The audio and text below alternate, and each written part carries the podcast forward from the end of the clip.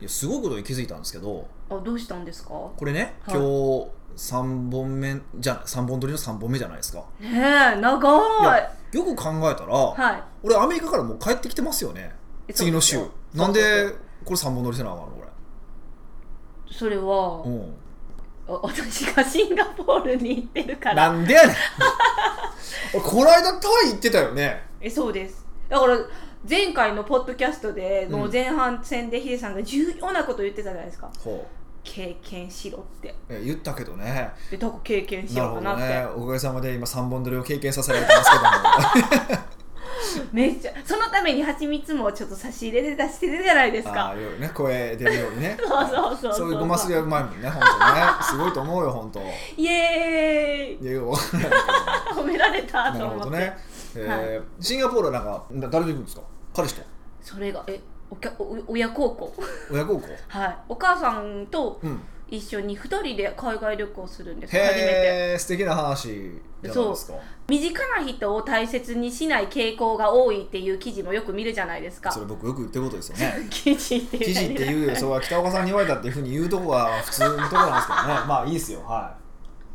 でなんか、うんやっぱヒデさんには日頃の感謝をよく言うじゃないですかそれは当たり前だしみい、たいまあ、な、もらっうーん聞いてるかなはい形にもなってるとは思えないですけどまあまあそれはいいとそしうてヒデさんをおおらかに笑かせること自体が私そうかあの感謝の気持ちじゃないでなるすほどかハードルが低いですね、 うん、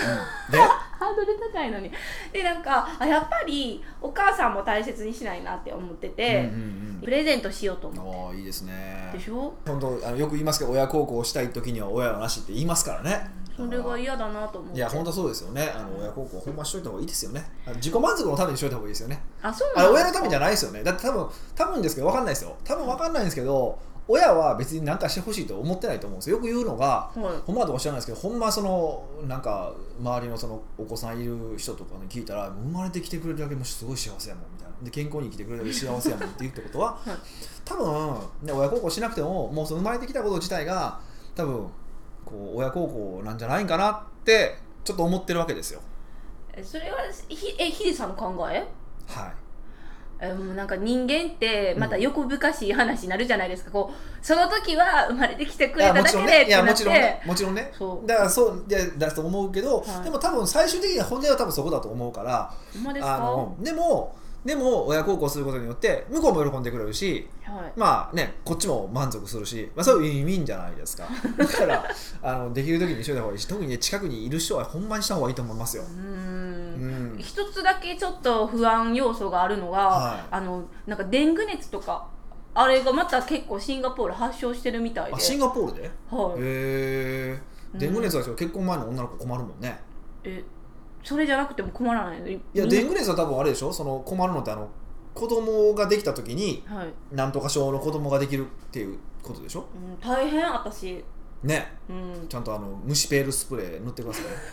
そういうのでなんか大丈夫なんですかねなんかだからナイトサファリは諦めよっかっていう話になっててやっぱなんかこう多そうじゃないですかまあ確かにねだから確かにね何型ですか私ですか、は私は A 型ですあ A 型は大丈夫じゃないですか母は O 型なんですよああそれはダメですねあ大型がすごい噛まれるらしいですよいやほんまどうか知らんあけでども確かにお母さんよくかか噛まれるなんかあるんですよねあれねあうのん好かれる匂いとそうじゃない匂いってあるらしくそれが大型が多分なんか噛まれるって話は聞いたことはあるんですけどね、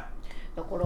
ナイトサファリはちょっと行きたかったんですけどまあでもそんな大したことなかったですけどねあナイトサファリ自まあ体そうが言ったけどえ何したらいいですかシンガポールでえ何しなえだっていつか行ってましたよね今年の1月行きましたよ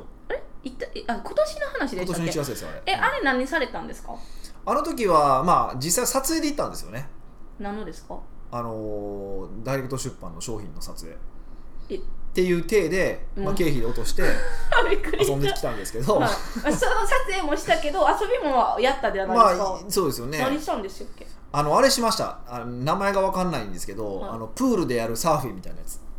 ウェイクボードみウたいなェイクボードじゃないですよすんごい強い波が出てるんですよド、はいでそこにこうサーフボードで乗るってなんかね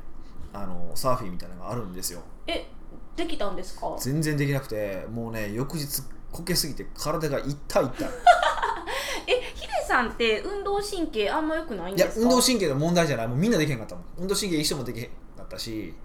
えー、でもなん一応スケボーもスケボー乗れるんですよ一応はなんあか普一通応まあ普通に乗るだけですよ、はいできできるんでできるかなって舐めてましたけどみんなできなかったやっぱ難しいですだいぶあれってあれですかこう波来ててから乗るじゃないですかだからはいその波のこの威力のバランス力みたいそなうそうそうそうそうそうずっと流れああの海の波と違うからそのバランス保って立たないといけないんで数十秒とかまでは立てたんですけどやっぱりそこでもうダメでしたねえー、体幹トレーニングとかめっちゃ鍛えてるのそうにでしかもね一番でかいところ4メートルぐらいなんですよえー、そこまで上がってバーンと落ちるからなかなかの落下具合なんですよねえい痛くなかったんですか痛いですよえ痛いとか普通に言うんですかなったし翌日とかもうなんかどこかわからんけど痛かったもんね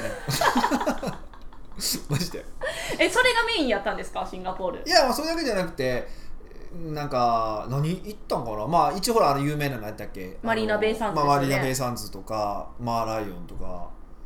三大がっかりそうそうんながっかりはしなかったですけどね普通にマーライオンやみたいなマラやつイオンよあったしあとそのなんかその海周辺そのそのサーフィンのやつは海の周辺だったんリゾート地だったんで、はいそのリゾート地には行ってなんかボケーっとしてましたけどね戦闘砂糖でしたっけ離島みたいあなそれ戦闘佐藤そうそうそれ行ったんですそあれあれ行くべきですかあれ迷っててあ行ってもいいんじゃないですかね日帰りで行けるもんですかあ行けますタクシーで行きますよえタクシーで多分2 3千円やったんちゃうかな多分あほんまにちっちゃいんですよ戦闘だあ戦闘だいやシンガポール自体がほんまに小さいから、うんうん全然ほんまにあの行けますよ大体タクシーでうーんでいい一日目分からんくて空港からホテルまではあの電車で行ったんですけど結局タクシー行った方が早かったんやみたい な 感じだったんえでそあのなんかこう文化の融合地ってよく言うじゃないですかでなんかこうアラブ街とかチャイナタウンとかあとなんか2個ぐらいあるんですよあれ行きましあーたそんなん行ってないですねええすいませんすいま せんでもでも予約したの自分やからねいやでもその中で別に遊べれるじゃないまであす遊ぶか、のはね、まあ、ホテルを取ってくれただけやかそらうあれやけどいやちょっとそこは覚えてないですけどまあでもそんな感じでしたようーうんだからといってでシンガポールで何しようと思ってるんですかそのお母さんとはえとりあえずお母さんの意見がマリーナセベイサンズに乗りたいあ乗りたい泊まりたい 泊まりたいまああの上のねプールルねあれ泊まらんそとう今プール入れないですからそう、うんえ今後は入れるようになるんですかなね、らないでしょならないで今すのかところは多分マリーナベイサンズ泊まってでも私もそのマリーナベイサンズの目の前のあのショッピングモールでっかいあるとこありろますとあ、ねうんのその文化の融合地ぐらいしかなんかないんじゃないかなって思っててあとせ一日戦闘札使ったらもう一日何しようみたい3泊かな、はいまあでもそんなもんじゃないですかこうのんびり過ごせばそんな感じだと思いますよ、うーんうんだからちょっとマリンスポーツにお母さんと一緒にチャレンジしてみると面白いかもしれませんよいやでも母ね60なんですよ60がそんない売ったいらやそれはあかんと思うけど例えばバナナボート乗るとか さあーでもなんかここだけの話なんですけど母水着持ってないから私の水着貸すすんですね、うビキニビキニそう初ビエロキいニやかエらロいめっちゃ嫌なんですけエロど絶対はこの回だけは母に聞かせへんまあ、ちなみにあの戦闘さんと売ってましたよ水着屋さんありましたよあそうなんですか僕買いましたたもん戦闘あ戦闘そこさで買ったんですかそうそうそうえ持っていかなかったんで持ですかって行ったんですよホテルに置いたまま戦闘さ行ったんですどよんな 全然準備できてないじゃないでもうすひどかかったですね持っていったら意味ないじゃないですいかやまあそれで、まあ、マリーナベイサンズではその持って行った方を来ましたけどねああお乳も来たよみたいそうなそうそうそういう感じにしましたけどーんもうね行ってみてもいいんじゃないですかまあねご飯もそんなまずくもないですしシンガポールって麺です麺ラーメンみたいなのがシンガポールの伝統料理みたいなやつですよねそうですねそれ以外なんかないんですあとカかニとかあカチニリもチリクラブっていうんですかあれわかんないですけどへえお母さん結構食も楽しみにしてたんですけど、うんうんうんえいや何食べさせたらいいかよう分からへんと思ってまあ、チリクラブとかじゃないですかブわかんないですけどまあでもどっちにしても海外ですから大したもんはないですよねやっぱ日本食がいいんですか個人的にやっぱり日本で食うねちゅそういうこと中華料理とかの方が美味しいですよね、まあそうですよねうん、結果的にはと思いますけどねうーん最近思うんがなんかこう結構東南アジアよく旅行行くから、はい来年は私ヨーロッパにデビューしようかなって思ってておすごいえヨーロッパデビューの方が良くないですか、まあいいんじゃないですかえなんでなんかそんな冷たいんですかいやいや全然いい行ってほしくないとかいですやか全然行ってきたらええやん好きなように行ってきたらええやんえなんかえでもね私いヨーロッパ進出するんやったら、うんなんか2週間ぐらい休み欲しいなと別か思っにて 休んだらええやん 休んだらええやんそうこんな感じで休みいただけれるんですかあの一応僕は今来来年は1か月休もうと思ってるんでえ何月ですかちょっといやまちょっとめっちゃドッキ リしたいつみいやたい今な後ややっていこうと思ってるんででもそうやってみんな長く休み取るべきなんですよなんでですかいやその休みを取ることによって、はいその人がいなくても回るような仕組みを作らざるを得なくなるでしょうんそうですねそのそういうことなんですよでそれこそエキスパートの先月かな先々月かなあの柴田さんに出ていたいただいた時に、はいあの時にちょっとお話をしてたのが別に柴田さんにお話をお伺いしたのがちょっと覚えてないんですけどはい全員1ヶ月休むのは義務なんですよ柴田さんとお仕事したらってことそうですそかうそう義務なんですねでそうすることによって要はあのそうやってね誰かにお願いしたりとかして例えば自分で効率化してますと、はいで例えばまあこの仕事誰かにお願いするじゃないですか、はいで今度その人も効率化するじゃないですかうん、でそう効率化された状態でまた戻ってきたりとかするしそのやってた仕事を丸投げするってことだです誰かに任せないとって自分の仕事ですからねだって仕事回らなくなるじゃないですか出ないとそうなんですかそうっていうのもあるしであの島さんのとこもないと思うしうちはまあそれはないんですけど例えばもう少し組織が大きくなるとはい特に女の人には多いんですけどその自分にしかできない仕事を作ろうとするんですよえー、ブラックボックスにして要は自分の力をその会社の存在感を出そうとして自分にしかできない仕事を作るんですねああでもその気持ちわかるかもしれないですあそいややらないですけうんどうんあそうやってやったらなんか自分は会社に必要とされてるっていうか自分がおらなあかん存在って思いたいってことうですそねうそうそうそうそうなるんですよでそれを防ぐことができるんですよねああそうあの任せることによってそうそうそうだっってねいない間回さないといけないわけだから、っていうふうにもなるからだからその仕事が俗人化しないっていう意味でも実はすいごくいいと思うんでだから2週間は僕行ってきていいと思いますよ本当じゃあ3週間頑張って頑張って 3.5週間やったらほぼいいかないや好きなようにしてくれたらいいから あの全然いいですのでぜひあのまあねそれはね僕は別に回るようにしといてもらえれば何でもないんでえーでも私3.5週間とかいあのヨーロッパ行けたらめっちゃ嬉しいんですけどいやめっちゃお金かかりませんかかかりますよホテル代とか頑張ってくださいねえーなんかこうヨーロッパ支部とか作ってほしいよなくわからない楽しそうじゃないですか海外進出はしないんですかビジネス的にいやまあ、あのーしないとは思ってないですよどこでしてもいいとは思ってますけどいやそれはこの今のビジネスなのかどうかわかんないんでああ違はういビそジれネはスそすれはるか可も能し性れないとしては全然あの別になんていうかな閉ざしてるつもりはないですねうーんということですかねなんかあれ作ったらいいんじゃないですかあのファッション系アパレルブランドまあねそういうこともいろいろ考えてますけどまあまあまランウェイとかあよくわかんないですけどえらあなんかあるじゃないです歩かくところそうそうそうそうそういうショーとか した歩くところを作る会社その見せるために自分のファッションをあファッションっていうかこうあれをあれじゃないですかそうランウェイするみたいな、そうですねうんうんうんああいうので最後ヒデさん出てくるとかちょっと笑けるでしちょょ,、っとそういうのはいらないいらんのか、はいまあまあそんな感じでいきましょうかねはい北岡秀樹の奥越えポッドキャスト奥越えポッドキャストは仕事だけじゃない人生を味わい尽くしたい社長を応援します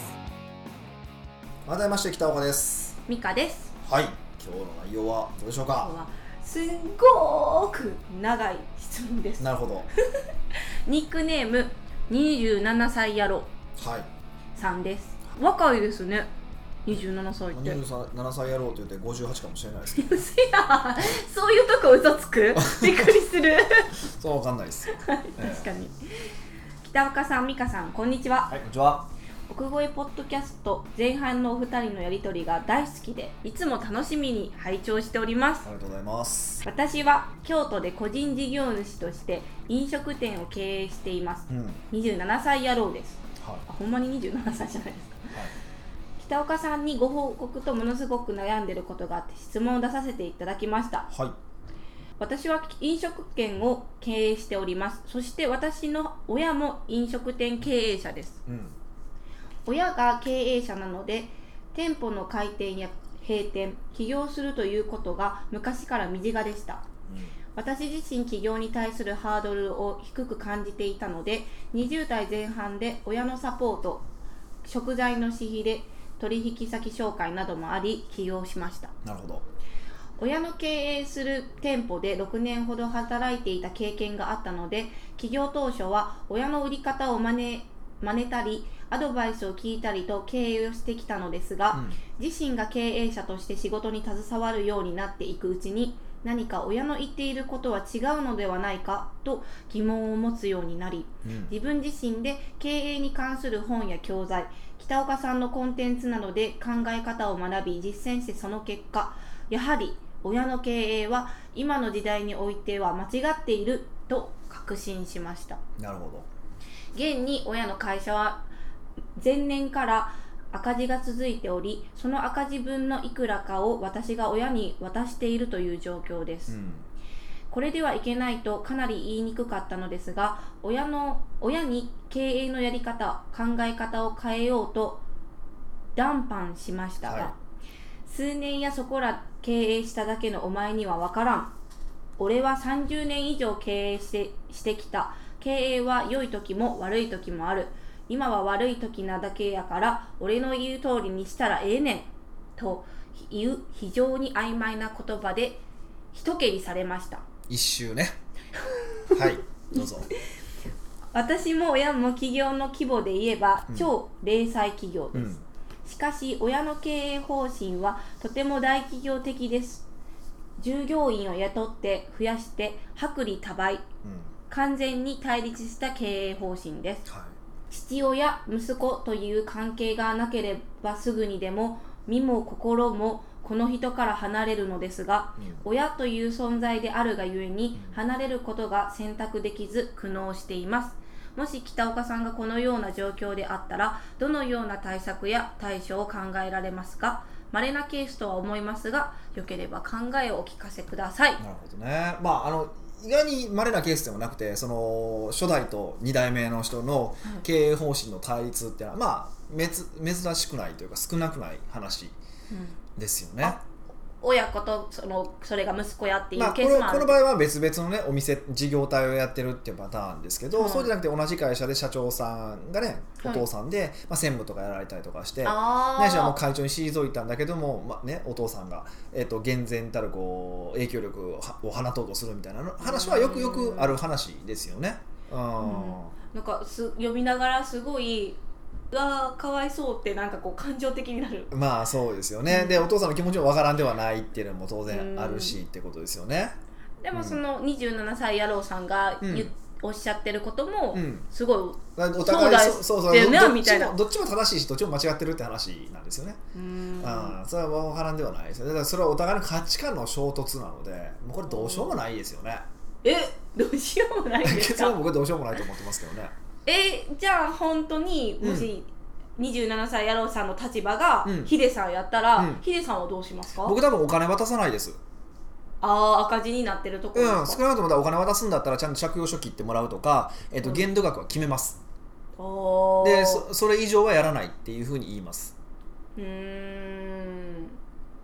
それはなんでですかいや赤字で会社が存在しているということは、はいえっと、そもそも世の中に価値提供できてないわけですよでしょ世の中が必要とされてないわけでしょ、そうその世の中から必要とされてないものを生き延びさせるっていう理由はないからそれがたとえもしお父さんの会社であったでも別ですか別にお父さんの会でお父さんが死ぬわけじゃないからお父さんの会社でしょ、はいお父さんの会社別になくなったってお父親孝行はそれこそできますからねあーそっかまあでもそんななんか切りす切り捨てじゃないんですけど淡々と決めれないもんですからね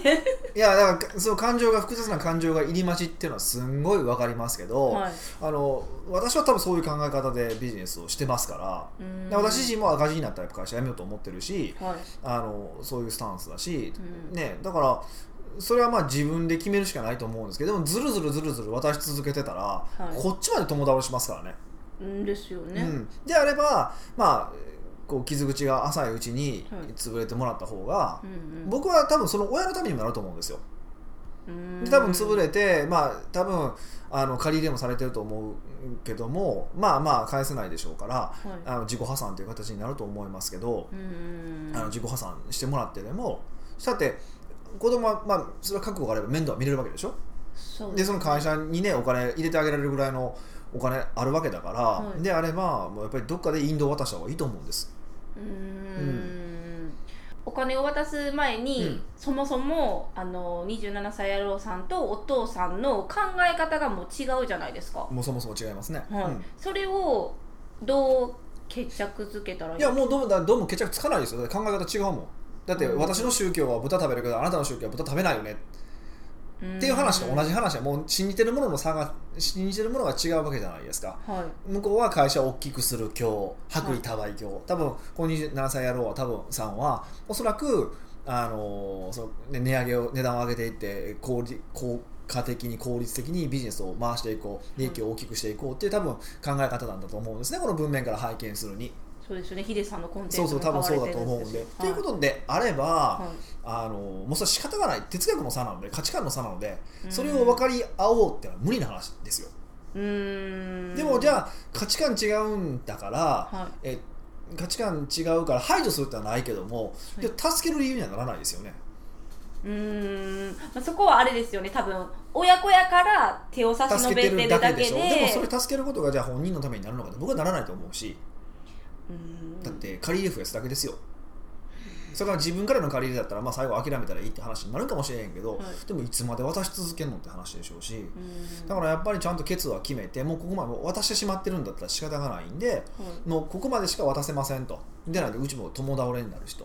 いうことをちゃんと伝えてであの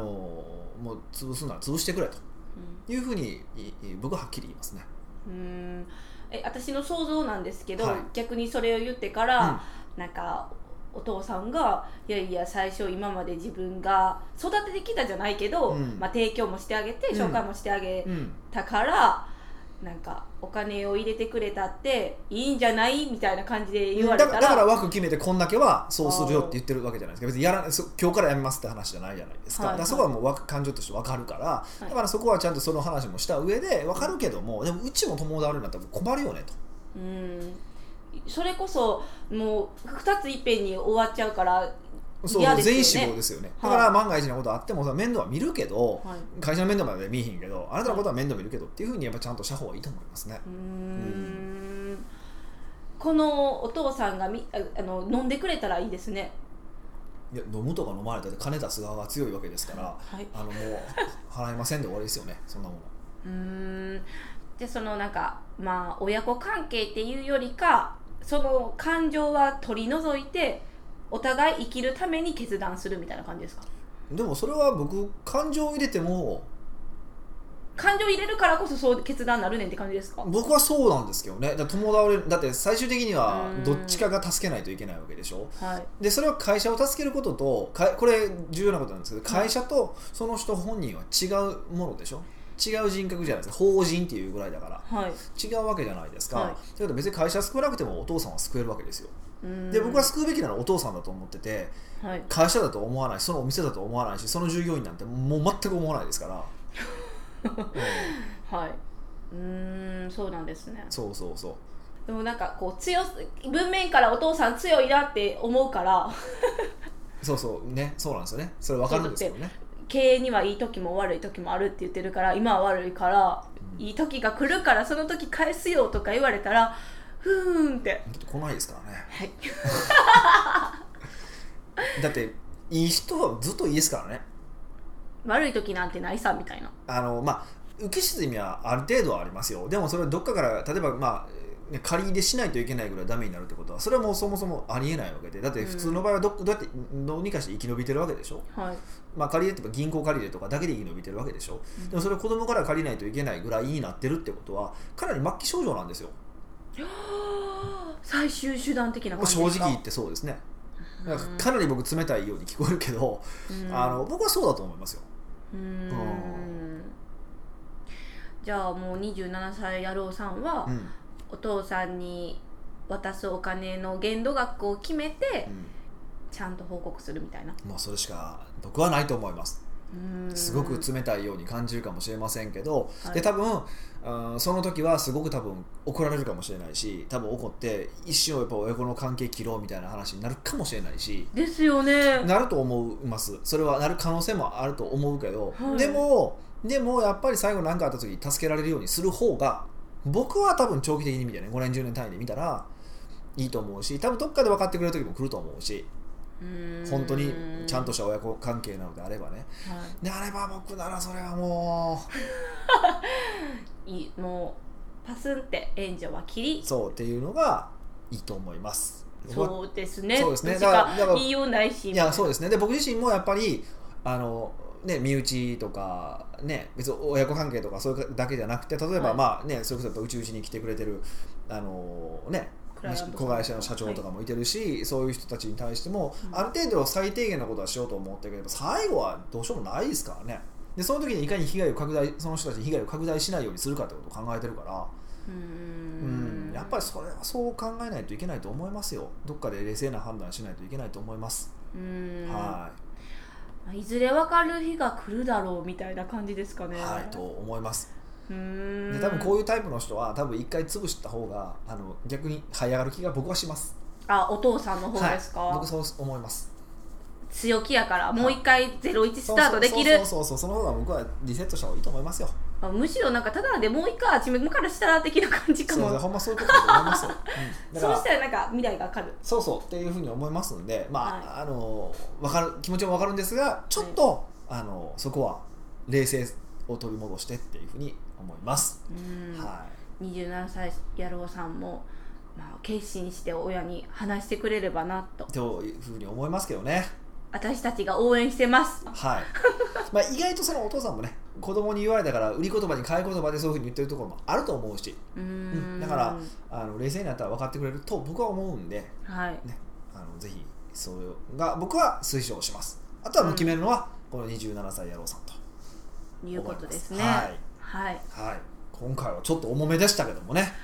ちょっとなんか暗いトー ンいでや、まあ暗くはないけどまあねそういうのもまあ全然ありますよねその当然うんうんまあ、27歳野郎さん野郎さんみたいなシチュエーションもいっぱいいると思いますしね考え方が合わないっていうそう話そでうすよそうそうねもうしょっちゅうですもうほんまに特に2代目社長とか3代目社長はそういうのしょっちゅうなのではいあもうぜひそんなんはそうそういうもんだと思ってください合わないもんは合わないんですこの人は運がいいことに別の事業体だっていうことがもう一番運がいいんで、へねもーうそれ良かったと思いますよむしろ希望を持ってそ前に進んうできはいと思いますはい、はい奥越えポッドキャストではビジネスの質問から個人的な質問まで幅広い質問をお待ちしております質問を採用された方にはオリジナル J ウォッチを差し上げますので下の質問フォームよりお問い合わせくださいはいというわけでえーまた来週お会いしましょう来週からまたリアルタイムに戻りますありがとうございますありがとうございます